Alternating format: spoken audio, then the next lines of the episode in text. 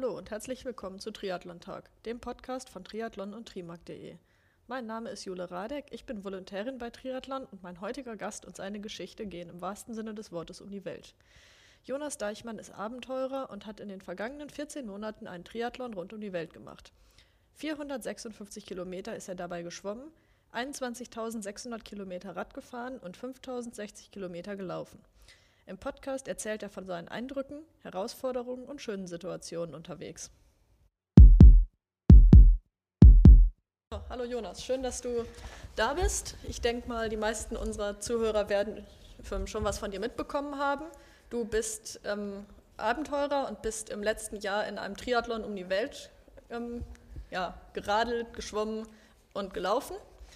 Ähm, und du warst ähm, gerade bei deiner Laufstrecke durch Mexiko, bist du ähm, am Ende wie ein Star gefeiert worden, wurdest häufiger mal eingeladen. Ähm, ist das dann wirklich noch ein Abenteuer, so wie man sich das eigentlich vorstellt? Ja, hallo, hallo Jule und äh, alle Triathleten hier in Deutschland. Ähm, ich bin jetzt seit zehn Tagen wieder hier und ja, war das größte Abenteuer meines Lebens, der Triathlon einmal um die Welt. Und es hat sich extrem verändert auch. Ich meine, ich habe Momente gehabt, das war das klassische Abenteuer, wo ich in Sibirien im Zelt auf dem Baikalsee lag und auch in Mexiko, wo ich dann ja alleine losgerannt bin. Und später wurde das dann ist so zu einer Art Volkslauf, wo dann ähm, die Läufer von überall gekommen sind und mitgerannt sind und ich dann auch am Ende nicht mehr im Zelt, sondern im schönen Hotel übernachtet habe, weil ich überall eingeladen wurde. Aber ist immer die Frage, was ist die Definition von Abenteuer? Und man denkt bei Abenteuer immer so im Zelt auf dem Berg oder so, das ist großes Abenteuer. Aber für mich ist ein Abenteuer letztendlich immer etwas Unvorhergesehenes. Es ist so, wenn man rausgeht und nicht weiß, was passiert, äh, wo geht die Reise hin. Und deshalb war für mich Mexiko ein unglaubliches Abenteuer, das Beste, was ich je hatte. Ja. Du sagst, ein Abenteuer ist für dich was Unvorhergesehenes und ähm ja, wer dich ein bisschen ähm, verfolgt hat auf deiner Tour, hat ja mitbekommen, du hattest mehrere unvorhergesehene Situationen. Was war denn für dich dann die ähm, größte technische Herausforderung während deiner gesamten Tour? Also die größte Herausforderung war natürlich immer äh, ganz klar die Grenzschließungen von, aufgrund von der Pandemie. Wie komme ich, wie komme ich einmal um die Welt, äh, wenn alle Grenzen in Asien zu sind? Und habe dann ja auch meine, meine Route geändert und bin über, über Russland gekommen da das Visum zu bekommen, hat sieben Wochen gedauert und für mich der schwierigste Moment von der ganzen Reise, weil vorher hatte ich es ja immer unter meiner Kontrolle. Wenn, äh, wenn du jeden Tag einen Marathon läufst, dann, dann weiß ich genau, ich bin in 120 Tagen in, in Cancun. Und äh, wenn die Grenzen zu sind, dann kann ich nichts machen. Also es war für mich äh, eine unglaublich schwierige Situation. Technisch gesehen, also an der Ausrüstung, die, die größte Herausforderung war natürlich Sibirien mit, ähm, ja, mit der enormen Kälte, wo dann auch meinem Fahrrad doch der Esposa ganz schön zugesetzt wurde. Mhm. Ähm, hast du dir denn für solche Extremsituationen im Vorfeld ähm, Pläne überlegt? Also was könnte passieren und wie kann ich das lösen? Oder sind dann Situationen auf dich zugekommen, von denen du, also mit denen du vorher auch nicht gerechnet hast? Ich habe natürlich auch Tests gemacht vorher. Ich bin ja, habe ja den Triathlon rund um Deutschland gemacht, wo ich dann zum Beispiel durch den Bodensee geschwommen bin mit Floß, um das zu testen. Und äh, ich war ja auch in der, in der Kältekammer von der, von, der, von der Deutschen Bahn Systemtechnik, um einfach mal die, auch mein Fahrrad und mein Material auf die Minusgrade von Sibirien und den Schneesturm äh, zu testen. Das hat viel gebracht und trotzdem muss ich auch sagen, der beste Plan, ähm, der hilft bei so einem Projekt in der Praxis dann auch relativ wenig. Also es kommen, es gibt immer Dinge, die, die man nicht planen kann und die, die unvorhergesehen sind. Und da muss man dann eben, eben seine anpassen. Und das Wichtigste ist, fest daran glauben, dass es immer weitergeht, ganz egal was passiert. Und äh, der Weg ist nicht geradeaus, aber solange man in die richtige Richtung radelt, schwimmt und läuft, kommt man auch irgendwann an. Also eigentlich immer kreativ bleiben und für unvorhergesehene Pläne oder unvorhergesehene Situationen einen Plan entwickeln, der vielleicht auch nicht mehr der konventionellste Plan ist. Genau, also auch die Freiheit haben, mal den, den schönen, sorgfältiger überarbeiteten Plan auch mal zu vergessen und ihn anzupassen an was halt die Bedürfnisse sind. Das kann eine Routenänderung sein, das kann eine Materialveränderung sein, ganz egal was es ist. Ähm, man muss die Strategie auch mal anpassen bei, bei solchen Projekten. Mhm.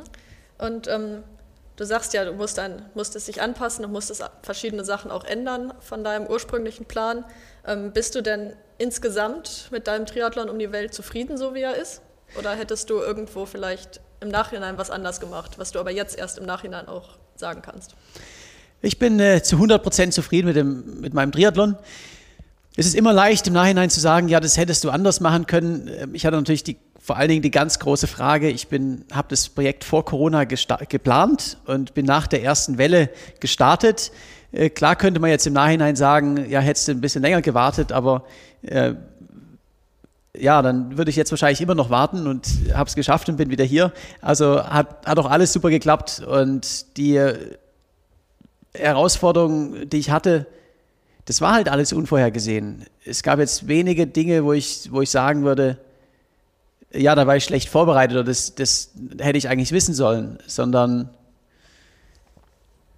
ich habe mich den Bedingungen angepasst und bin, und bin rumgekommen und das, und das zählt. Äh, was ein bisschen schade ist natürlich, dass ich äh, über die Ozeane fliegen musste und da kein, keine Mitfahrgelegenheit bekommen habe.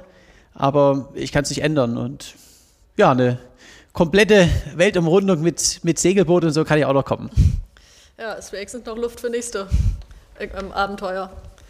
Ähm, du hast, ähm, bevor du aufgebrochen bist, mal gesagt, du schätzt, mit die, du schätzt die Kosten für deinen Triathlon um die Welt auf ungefähr 10.000 Euro eher drunter. Da war, warst du aber noch, ähm, also bist du noch davon ausgegangen, dass du ohne Flugzeuge und ohne Flugtickets um die Welt kommst. Hat sich dieser Betrag am Ende bestätigt oder konntest du dein Ziel nicht mehr so ganz einhalten? Doch, ich bin auch jetzt tatsächlich auch mit Flugzeugen auf ungefähr 10.000 Euro gekommen. Äh, liegt ganz einfach daran, äh, in Mexiko habe ich ja gar kein Geld mehr ausgegeben, weil ich ja überall eingeladen wurde. Und meine Ausrüstung etc. ist ja alles umsonst. Deshalb, abgesehen von den, den beiden Flugtickets, war es tatsächlich einfach nur in erster Linie Essen und ab und an mal ein Hotel. Äh, das Leben ist sehr, sehr günstig, wenn man so als Abenteurer um die Welt reist. Klingt doch ganz gut. Ähm, du hast ja verschiedene lange Etappen zurückgelegt. Klar, beim Schwimmen logischerweise weniger Kilometer als auf dem Rad. Ähm, was war denn insgesamt deine längste Etappe? Beim Schwimmen war meine längste Etappe 18 Kilometer. Da hatte ich aber auch schön Rückenwind und, und eine, eine gute Strömung. Und beim Fahrrad müsste ich mal überlegen, ich weiß es gar nicht so genau, aber ich war ja meistens im Winter unterwegs auf der Fahrraddistanz. Das heißt, da habe ich gar nicht die 300 Kilometer Tage gemacht, wie jetzt bei anderen Projekten. Äh, das wird irgendwas so bei 260, 270 gewesen sein, da die, die, die langen Tage. Und beim Laufen weiß ich genau, ich habe äh, zweimal genau 65 gelaufen, der letzte Tag und, und auch zwischendrin einmal. Wie lange bist du denn dann für so einen 65 Kilometer Lauf unterwegs? Also wie kann man sich den Tagesablauf dann vorstellen? Also da bin ich dann, das war schon der, im Süden von Mexiko, wo es auch richtig heiß ist. Das heißt, ich bin auch immer bei Sonnen- oder vor Sonnenaufgang gestartet und habe dann bei 65 habe ich normal so die ersten 40 Kilometer ohne Pause gemacht. Dann eine längere Mittag, Mittagspause, was essen und dann nochmal 25 am, am Nachmittag. Und dann ich, bin ich irgendwie um fünf oder so nachmittags angekommen. Also eine, eine reine Laufzeit am Ende war beim Marathon, wenn man jetzt die Pausen rausrechnet, circa fünf Stunden. Also gemütliches Tempo, äh, aber natürlich Joggen, kein, kein Gehen. Und für die 65, das sind dann ja wahrscheinlich je nach Terrain sechseinhalb Stunden in etwa sieben Stunden laufen. Ja, also auch fast ein normaler Arbeitstag. Ja, ja, ja, mein Arbeitstag war ja damit nicht vorbei. Ich habe ja auch noch äh, Social Media gemacht, E-Mails, Interviews gegeben und so weiter. Also ich würde sagen, ich habe mindestens einen neun bis zehn Stunden Tag die Woche und das sieben Tage die Woche. Ja, ist auch nicht ganz ohne. Ja, aber es ist ja auch was, ich habe meine, meine großen Leidenschaft zum Beruf gemacht und dann ist es auch schön. Also mir macht es ja, mir macht es ja auch unglaublich viel Spaß. Und ähm, ich würde es wirklich für nichts in der Welt äh, tauschen, mein, mein, mein Beruf. Äh, ist einfach ganz, ganz toll. Und trotzdem natürlich merke ich jetzt auch, ich brauche auch mal eine Pause. Ähm, du sprichst gerade selbst eine Pause an. In den ähm, 429 Tagen, die du unterwegs warst, hast du dir da zwischendurch mal wirkliche Pausentage gegönnt? Ich habe nie einen geplanten Ruhetag gemacht. Ähm, es waren Pausetagen dabei, aber die waren ähm, einfach aufgrund, weil, weil ich nicht weiter konnte. Äh, beim Schwimmen waren, ich glaube, fünf oder sechs Tage von den 54, wo ich einfach aufgrund von Sturm nicht ins Wasser konnte. Und dann saß ich ja auch mal fest in der Türkei und dann auch in Vladivostok und, und am Ende auch nochmal in Cancun, einfach aus dem Grund äh, von der Logistik. Äh, Grenzen waren zu oder ich habe noch auf ein Boot gehofft. Ähm, ansonsten habe ich auf der Radstrecke oder dann, vor allem bei der Laufstrecke, habe ich ja auch keinen Ruhetag gemacht. Ich habe auf der Laufstrecke einmal einen Tag mit, ich glaube, 26 Kilometern gemacht. Das war mein, mein, mein Ruhetag, so, so ungefähr in, auf Hälfte der Strecke. Ansonsten ja 120 Marathons, 117 Tage. Das ist schon ziemlich ambitioniert. Und wie gehst du bei so vielen, ja, gerade so vielen Lauftagen in Folge ohne Pause, da, ähm, wie sorgst du dafür, dass dein Körper das mitmacht? Also dass deine Füße, deine Gelenke da ähm, mitkommen, ohne dass du irgendwelche Probleme kriegst? Also ganz, ganz wichtig, immer langsam fahren, langsam laufen. Und ansonsten, ich habe einfach keine Probleme bekommen. Ich habe nie Knieprobleme gehabt auf der, auf der Laufdistanz. Ich habe zwischendrin mal so ein bisschen meinen Knöchel gemerkt, aber dann habe ich einen 35er-Tag gemacht, dann waren sie weg und sind dann nicht mehr wiedergekommen. Wichtig ist vor allen Dingen, mein Körper hat sich auch angepasst. Also ich bin, wo ich losgerannt bin, ähm, so bei irgendwie 78 Kilo in etwa gewesen. Und einen Monat später war ich bei unter 70. Und beim Laufen, die Ausdauer habe ich ja. Der kritische Punkt war immer, was machen die Gelenke? Weil es einfach eine enorme Belastung ist, das Laufen. Und da zielt dann jedes Kilo. Und ich habe gemerkt, so mit, mit 10 Kilo leichter, da war ich dann so, zwar ein bisschen ausgemergelt und mir hat vielleicht Energie gefehlt, aber ähm, es waren halt weniger Gewicht, was auf die, auf die Gelenke draufgedrückt. Und da habe ich dann keine Probleme gehabt. Also ich habe auch bis jetzt, seit ich dann in Cancun angekommen bin, äh, null Probleme. Werde mich aber trotzdem mal von einem Physio natürlich durchchecken lassen, der mir dann sagt, hey, äh, alles super, kannst gerne nochmal machen, bevor ich jetzt das, das nächste große Laufprojekt in Angriff nehme. Mhm. Ähm, du sprichst gerade davon, möglichst wenig Gewicht und jedes Kilo zählt. Deine Ausrüstung hast du ja gerade beim Laufen in einem ähm, kleinen Wagen hinter dir hergezogen. Ähm, wie, viel, wie hat dieser Wagen so ungefähr gewogen? Also der Wagen hatte ein Leergewicht von 8 Kilo und da ist dann Ausrüstung, Essen, Wasser und so weiter drin, dann sagen wir mal er war so irgendwo im Bereich 15, 15 Kilo. Allerdings gab es dann auch immer wieder Phasen, wo die, die Mexikaner haben mir immer Sachen geschenkt und sind dann auch hinter mir hergerannt, haben mir, haben mir Wasser geschenkt, haben mir dann auch einmal, da habe ich sogar mal sechs Millionen Melonen geschenkt bekommen und auch Steine und so Sachen. Äh, und du darfst es ja auch nicht ablehnen in Mexiko. Das heißt, da war dann der, der Wagen zwischenzeitlich auch mal extrem schwer. War es wahrscheinlich auch deutlich schwerer damit zu laufen, weil du noch mehr Gewicht hinter dir erziehen musstest. Also ich erinnere mich noch genau dran, da bin ich in, in, im Bundesstaat Oaxaca, äh, irgendwie so bei Marathon Nummer, ja vielleicht 90 oder 95 war das. Da habe ich so einen Empfang in einem Ort gehabt und da ging der letzte Kilometer hoch zum, zum Rathaus. Das war eine, eine kleine gepflasterte Straße und das ganze Dorf stand Spalier und die haben mir halt alle irgendwas geschenkt. Und wo ich oben ankam, habe ich, ich glaube, 18 oder 19 Liter Wasser hab, oder, oder Getränke habe ich in meinem, meinem Anhänger drin gehabt und noch, noch Früchte und so weiter. Also halt so 25 Kilo extra. Und ich bin, hab, ich habe es kaum noch geschafft, den, An, den Anhänger da hochzuschleppen. Und das war so, die größte Gefahr der Mexikaner war wirklich die, die Geschenke, die ich immer bekommen habe. Was hast du mit den Geschenken dann gemacht? Also du kannst sie ja, wie du schon sagst, nicht alle mit dir rumschleppen und nicht immer alle mitnehmen. Also wo die Geschenke dann kamen, es wurde ja immer mehr und mehr, da hatte ich dann aber auch eine Polizeieskorte und äh, ich habe die Geschenke mal angenommen und wenn ich dann um die Ecke war und äh, keiner mehr gesehen hat, dann habe ich schnell der, der, Polizei, der Polizei gegeben und die hat sich immer, immer sehr gefreut. Mhm. Ähm, gerade bei so langen Distanzen oder so langen Radtagen ähm, durch Sibirien oder auch in Mexiko, lange Laufstrecken, einfach nur auf geraden Highways, ähm, muss man da nicht auch stark gegen sich selbst kämpfen, ein bisschen, dass man einfach trotzdem geradeaus läuft, auch wenn man eigentlich sieht, da kommt nichts? Für mich sind die, die geraden, flachen Strecken immer die schwersten. Man denkt, äh, berghochlaufen oder berghochladen ist schwieriger, aber am Ende ist es ja die, die extreme Langdistanz ist für mich zu 95 Prozent Kopfsache. Und je länger und härter es wird, desto mehr wird es äh, eine Frage der, der Einstellung und der positiven Denkweise. Und wenn es berghoch geht, dann, dann, ja, dann verändert sich was. Man hat ein Ziel auf zum Pass, ist es ist interessant. Und äh, in der flachen äh, Wüste in Baja California zum Rennen oder dann auch in, vor allen Dingen in Sibirien beim, ähm, beim Radeln und Schwimmen noch viel, viel schlimmer, weil du siehst ja nur Wasser Das ist schwierig. Da, da muss man sich dann wirklich fokussieren und, und hat das Gefühl, man kommt nicht so richtig vorwärts. Was da hilft, sind kleine Ziele. Also ich habe immer in meinem Kopf, äh, ich bin zum nächsten Schokoriegel geschwommen oder gerade und gerannt und ähm, habe mir das Ganze greifbar gemacht. Das heißt, ich habe immer mir irgendwie einen Anhaltspunkt gesucht. Kann beim Schwimmen halt der nächste Felsen sein oder die nächste Bucht. Äh, auf der Radstrecke halt, ja, in 50 Kilometern kommt ein, kommt ein Café oder ein Restaurant oder sowas. Und äh, da habe ich mir dann irgendwas äh, Kulinarisches gegönnt, was ich in der Situation immer sehr gut, sehr gerne habe. Und so ging es dann vom, von einem Schokoriegel auf zum nächsten. Ja, und so hast du es dann geschafft, dich selbst immer wieder zu motivieren, noch ein Stück und noch ein Stück.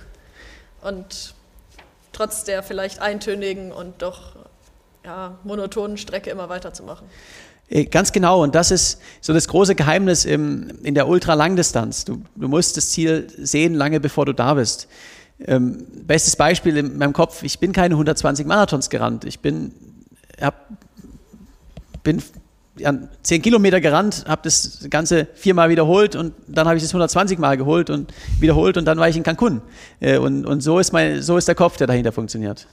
Ja, also du denkst nicht mit so, ich laufe jetzt hier los und in 120 Tagen stehe ich dann in Cancun, sondern du machst dir deutlich kleinere Ziele, um dir den Weg auch zu erleichtern. Genau, also Cancun ist für mich die große Vision. Äh, klar visualisiere ich mir das auch, aber was ich täglich denke, ist, äh, guck mal, wenn du jetzt noch zwei Stunden läufst, dann, dann bist du da in einem, in einem Restaurant und da gibt es dann leckere Tacos und äh, da freust du dich total drauf. Und wenn du da nicht da angekommen bin, dann denke ich mir, ja, guck mal, zwei Stunden später kommt wieder ein Restaurant. Ist doch super, da kannst du auch hinrennen. Und äh, ja, und dann 117 Tage später war ich in Cancun. Und da gab es bestimmt auch nochmal ein Restaurant. Da gab es auch nochmal eins, genau. Äh, du hast vorhin erzählt, dass du ähm, von, der, von deiner mexikanischen Begleitung ähm, immer wieder Geschenke bekommen hast, was anstrengend war. Ähm, Gab es denn auch Situationen, wo du dich über die Begleitung oder eine bestimmte Begleitung besonders gefreut hast? Auf jeden Fall. Also Mexiko war für mich das, das absolute Highlight. Ähm, insbesondere die Hündin La Coqueta ist natürlich ein ganz großes Highlight von mir. Sie ist ja im, im Bundesstaat Durango, so nach etwa Marathon Nummer 50, hat sie sich angeschlossen für 130 Kilometer, war eine, eine Straßenhündin und äh, ist mir gefolgt. Also ich habe sie erst versucht loszuwerden und habe dann, weil ich meine, ich bin danach durch Mexiko-Stadt gelaufen und andere Millionenstädte. Ich bin das falsche Herrchen, sie würde überfahren werden. Und ähm, aber sie hat überall auf mich gewartet, hat vom Zelt übernachtet, vom Supermarkt gewartet. Und dann bin ich in, in Durango ins, ins Fernsehen gekommen, habe ihr jemanden gesucht, der sie ähm, adoptiert. Und ja, und wie das so in Mexiko ist, sie wurde dann da hingebracht in den Ort und der Bürgermeister und die Gemeinde haben sie groß empfangen. Äh, sie hat eine Medaille um den Hals bekommen und hat jetzt eine schöne Hundehütte und geht nachher viel laufen mit den Läufern. Und es wurde eine nationale News Story. Und äh, so wurde ich dann auch am nächsten Tag, war ich Titelseite auf, auf allen Tageszeitungen und im Fernsehen als äh, der deutsche Forrest Gump und war dann nie wieder alleine. Das heißt also, durch die Begleitung von ähm, Coquetta bist du dann in Mexiko auch eigentlich berühmt geworden und hattest danach deine Komplettbegleitung immer wieder. Ja, das ist total verrückt geworden in Mexiko. Ich bin durch Baja California größtenteils alleine gerannt und seit Coqueta war ich nie wieder allein. Ich habe dann erst 10, 20 Mitläufer jeden Tag gehabt, dann waren es irgendwann 50, dann kam irgendwann eine Polizeieskorte dazu und ganz am Ende es waren teilweise äh, über 100 Leute, die hinter mir hergerannt sind. Und dann auch irgendwie fünf Polizeiautos und doch Motorräder, die haben ja auch den Stadtverkehr abgesperrt. Also ich bin da wirklich durch große Städte gerannt und die haben mir die Ampeln und Kreuzungen alle abgesperrt, damit ich da frei rüberrennen darf. Und wurde dann in jedem Ort vom, vom Bürgermeister oder von Gouverneuren empfangen. Und äh, ja, es wurde äh, live im Fernsehen übertragen, mein Lauf. Total verrückt. Und äh, mich hat dann wirklich jeder gekannt in Mexiko. Wirst du eigentlich schon so ein bisschen so starmäßig behandelt in Mexiko. Ja, absolut. Also ich habe in Mexiko so bekannt wie in Deutschland ein Fußballnationalspieler. Das ist, es ist unglaublich. Und es ging innerhalb von einem Monat von, von 0 auf, auf 100. Gab es denn gerade in Mexiko auch mal Situationen, wo dir vielleicht ein bisschen mulmig wurde? Also du hast ja in, auf deiner Route Stre ähm, Streckenabschnitte gehabt, wo du durch, durch, doch durch Regionen gelaufen bist, die von den Drogenkartellen ähm, kontrolliert werden zum Beispiel? Also ich habe ja auch Kontakt mit den Drogenkartellen gehabt. Ähm, die sind, wo ich da die Sierra Mate hochgerannt bin, auch mal zu mir gekommen. aber ähm, die waren ganz, ganz nett, also folgen mir auch auf Instagram und ähm, haben dann nur gemeint, ja, sie passen hier auf mich auf, super Sache, was ich mache, äh, wollen noch ein Selfie machen äh, und ich muss mir keine Sorgen machen, du kannst hier, kannst hier laufen. Und äh, danach habe ich ja auch dann immer Schutz gehabt von, von der Polizei und äh, Mexiko ist ein sehr gefährliches Land, aber nicht, wenn du weißt, was du. Es ist nur gefährlich, wenn du, wenn du einfach kein lokales Wissen hast, wenn du nicht weißt, was darfst du tun, wo darfst du, wo darfst du hin. Und ich habe ja jeden Tag dann Begleitung gehabt, entweder von der Polizei oder auch von lokalen Läufern. Und die haben mir immer genau gesagt, hey, da musst du aufpassen, da besser nicht hingehen. Und dadurch bin ich nie in eine kritische Situation gehabt, gekommen. Äh, mulmig wurde es mir dann äh, doch, als dann am Ende auch die, die Polizisten dann immer mitgerannt sind. Also die sind am Anfang immer hinter mir hergefahren in ihrem Auto und dann irgendwann war es halt die Nationalgarde, die da war und die sind halt mit Schnellfeuerwaffe in der Hand und denen wurde dann irgendwann langweilig, halt den ganzen Tag mit, mit 10 km/h hinter mir herzufahren und dann sind sie immer mitgerannt streckenweise. Und es waren dann teilweise ganze Polizeiabteilungen, die dann mit, mit Schnellfeuerwaffe in, in der Hand neben mir hergerannt sind und ich erinnere mich an eine Situation, die hat, ist, das eine neben mir hergerannt und hat dann immer mit, der, mit seiner Gewehrspitze äh, das mal auf mein Bein gezeigt. Und der hat mich dann immer berührt am Oberschenkel. Und ich bin auf die Seite und dann wäre es dann mitgekommen. Und das ist dann doch so ein Gefühl, ja, muss nicht sein.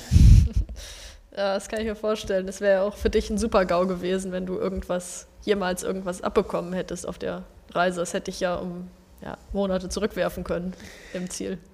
Ja, also ich hatte nie eine gefährliche Situation in Mexiko. Es war wirklich äh, absolut herrlich. Mir war dann am Ende aber auch der, der ganze Trubel äh, auch wirklich zu viel. Das war so am Anfang natürlich eine, eine super tolle Erfahrung äh, und motiviert auch. Aber da gab es dann auch Tage natürlich, da, da bin ich 50 Kilometer gerannt und komme dann abends in, in, in Dorf und da gibt es dann Empfang mit ein paar hundert Leuten und jeder will noch ein Selfie und jeder zieht noch an mir. Und das noch ein Interview nach dem anderen und ich will eigentlich nur ins Hotel was essen und schlafen. Und das ist also, es ist auch unglaublich anstrengend. Ja. Und deine Übernachtungen waren entweder, wie du sagst, in Hotels oder du hast teilweise auch einfach irgendwo gezeltet. Ähm, was waren denn so, ja, vielleicht auch Begegnungen mit Tieren, die du bei, bei deinen Übernachtungen im Zelt noch hattest? Also es hat sich auch komplett in der Reise verändert. Ich bin äh, beim Schwimmen von 54 Tagen, ich glaube 50 habe ich draußen übernachtet. Beim Rad war auch noch viel draußen und auf der Laufstrecke war ich die erste Hälfte immer im Zelt und die zweite Hälfte, da war ich jeden Tag eingeladen, im, äh, in teilweise richtigen Luxushotels. Also kompletter Übergang.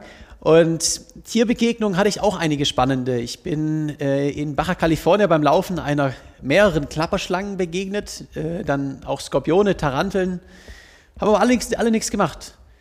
Und ja, ansonsten habe ich ein paar Tiere auch gegessen, auch exotische, also Würmer und Schafskopf und äh, auch ein Skorpion.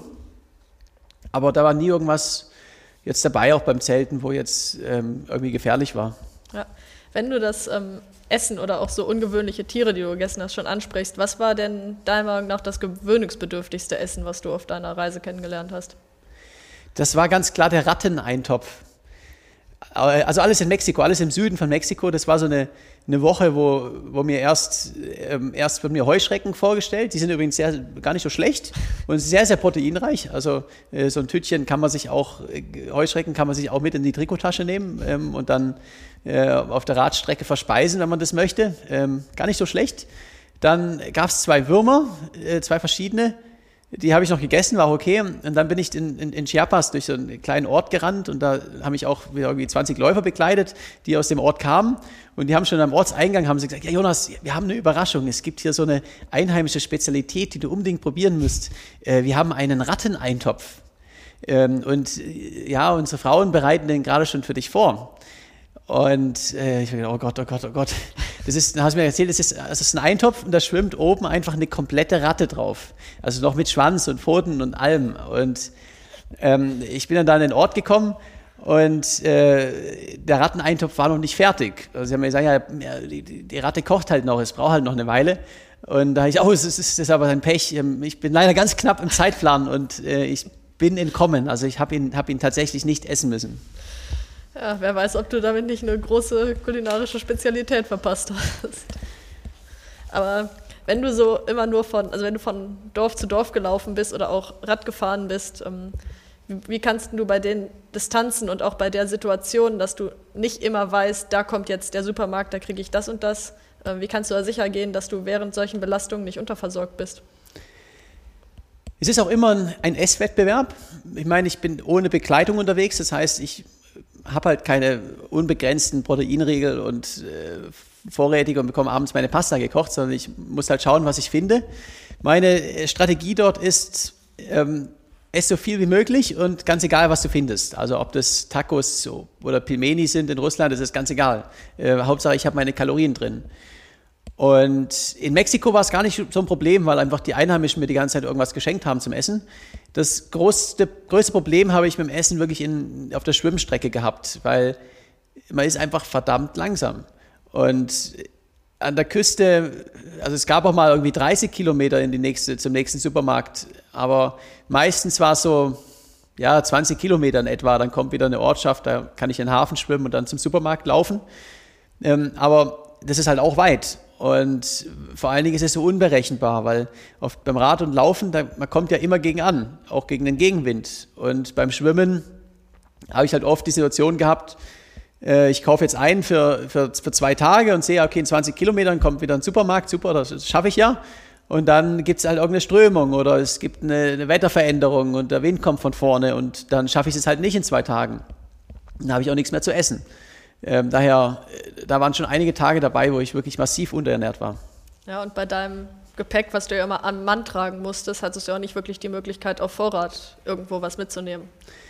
Genau, also ich habe auch, wenn ich irgendwie in den Supermarkt dann angekommen bin und habe noch äh, Vorräte für den Tag gehabt, dann habe ich mich natürlich auch geärgert. Also habe ich jetzt hier die ganze Zeit umsonst hinter mir hergeschleppt. Das heißt, es war auch immer so die Kunst abzuschätzen, äh, genau wie viel du brauchst. Also ich habe auch nicht, nicht zu viel eingekauft. Und wenn sich dann, wenn ich aus irgendeinem Grund dann länger gebraucht habe, dann wird es halt auch manchmal knapp. Gab es denn zwischendurch mal eine Situation, wo du dir dachtest, ich hätte jetzt gern mal, was weiß ich, eine Tüte Gummibärchen, Schokoriegel oder so, was halt gerade nicht greifbar war in keiner Form? Ja, das habe ich andauernd. Also ich, ich denke ja nonstop an Essen. Und ich liebe es schon auch immer, die, die einheimischen Sachen zu, zu probieren. Ähm, was mir wirklich fehlt bei meinen Reisen, ist so eine, ähm, ich bin ja auch, ein, ich liebe Espresso, gerade so, so, so, aus einer schönen italienischen Espressomaschine, das ist einfach nur toll. Und äh, in Russland beispielsweise gibt es halt nur Instant-Kaffee überall und das ist halt nicht das Wahre. Da so ein guter Kaffee hat mir wirklich extrem gefehlt und auch Maultaschen und Kässpätzle. Das habe ich jetzt, das war das allererste, was ich gegessen habe in, nach der Ankunft in München. Die Kässpätzle, aber die habe ich 14 Monate lang tatsächlich nicht gehabt. Mhm. Dann ähm, ja, kommen wir mal zu deinem, also kurz bevor du wieder zurückgekommen bist, auf den letzten paar Kilometern fast schon, hast du in Girona noch Jan Frodeno getroffen. Ähm, wie kam es denn dazu, dass ihr überhaupt noch ein Stück zusammengekommen, äh, überhaupt zusammengekommen seid und noch ein Stück zusammengefahren seid?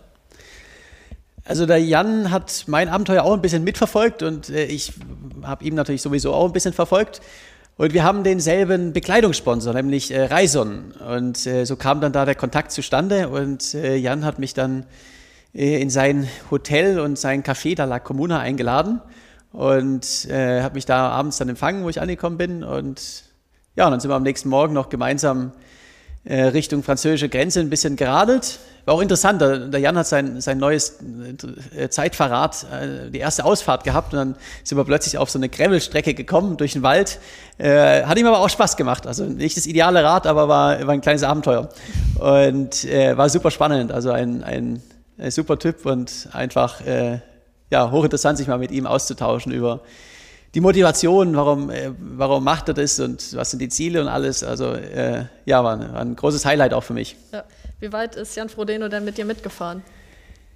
Ich habe nicht genau drauf geguckt. Ähm, er hat seinen Ruhetag gemacht, also er ist gerade irgendwie in der Erholungsphase gewesen. Das dürften so zwischen 40 und 50 Kilometer gewesen sein. Und dann ist er, ist er zurückgedüst. Also genug Zeit für ein kleines Gespräch. Genau, das, genau, das war sehr spannend. Ähm, konntest du denn aus, seinem, aus dem Gespräch und aus seiner Motivation was für dich und deine Abenteuer und vielleicht auch zukünftigen Abenteuer mitnehmen? Auf jeden Fall. Also ähm, wir machen ja schon auch was anderes. Letztendlich, ähm, bei ihm geht es darum, äh, was ich so spannend fand vor allen Dingen, er hat gemeint, er kann nur an zwei, Ta zwei Ironmans im Jahr in Topform sein.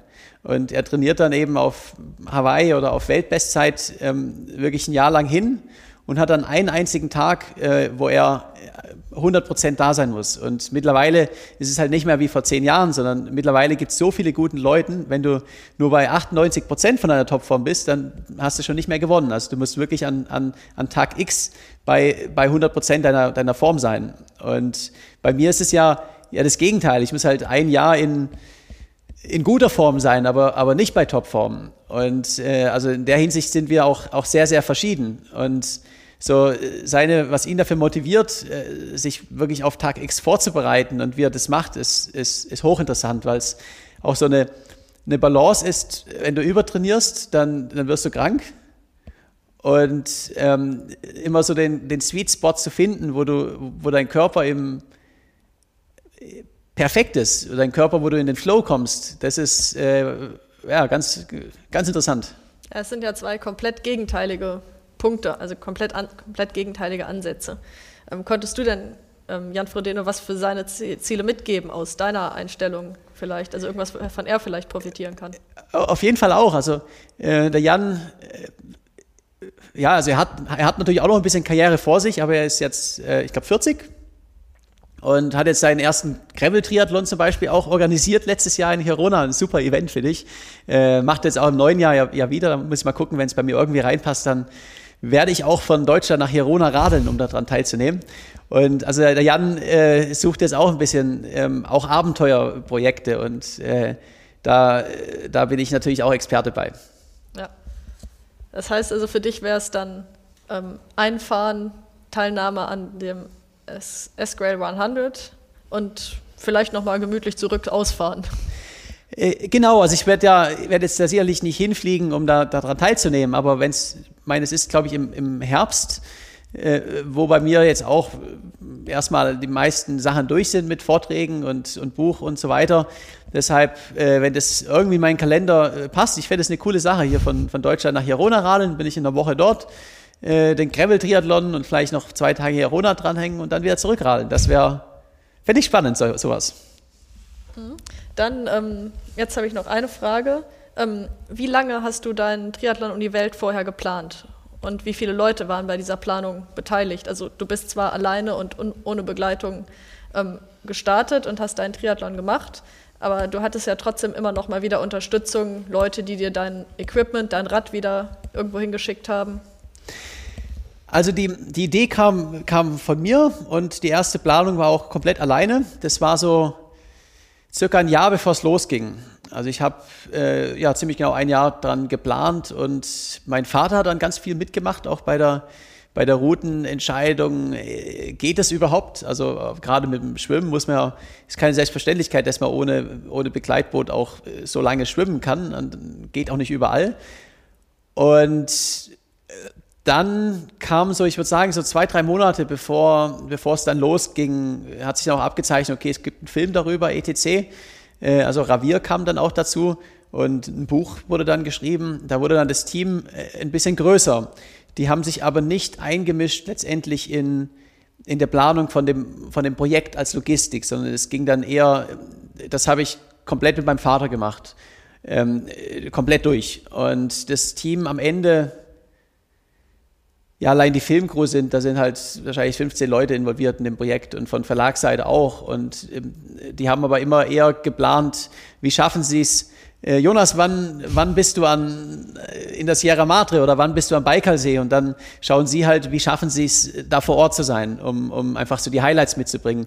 Ähm, eine Frage, die ich in der Hinsicht oft bekomme, ist, äh, wie viel alleine war ich eigentlich? Weil man, man sieht ja auch in dem, dem also es läuft ja gerade auf der European Outdoor Film Tour auch der, der Film und es kommt der, der große, äh, Valle La Pena, der große Dokumentarfilm raus und es, es gibt auch ein Buch gerade, ähm, Das Limit bin nur ich, äh, wo einfach Bilder drauf sind und, und Aufnahmen, das sieht man, die habe ich nicht selbst gemacht. Und insgesamt war ich circa 85 Prozent der Zeit äh, wirklich komplett alleine und habe dann mit GoPro und Handy gefilmt und äh, so an den schönsten Orten war dann einfach immer wieder mal ein paar Tage jemand dabei und, und äh, hat dann, dann gefilmt. Und wie lief das mit deinem Fahrrad? Weil du hast ja logischerweise nicht beim Schwimmen dein Fahrrad noch in deiner Boje irgendwo hinterhergezogen. Das wurde dir dann auch immer geschickt oder irgendwo zu den Orten hin transportiert, oder? Ich habe das Fahrrad, äh, wo ich da in, in, angekommen bin in Kroatien, habe ich das per Post nach Dubrovnik geschickt. Und das hat dann da auf mich gewartet. Und dasselbe auch aus Vladivostok. Ich habe aus Vladivostok das Fahrrad nach Lissabon geschickt. Und es hat dann dort auf mich gewartet, wo ich angekommen bin. Okay, dann danke dir, dass du in Podcast, bei uns im Podcast warst. Und ja. ja, und ich auch nochmal hier vielen Dank an, äh, auch an euch und an alle Hörer und Leser hier war ja jetzt doch 14 Monate, wo ich mich begleitet habe, sogar noch länger mit dem, mit dem Triathlon rund um Deutschland. Und äh, ja, war eine heiße Zeit und äh, bis bald.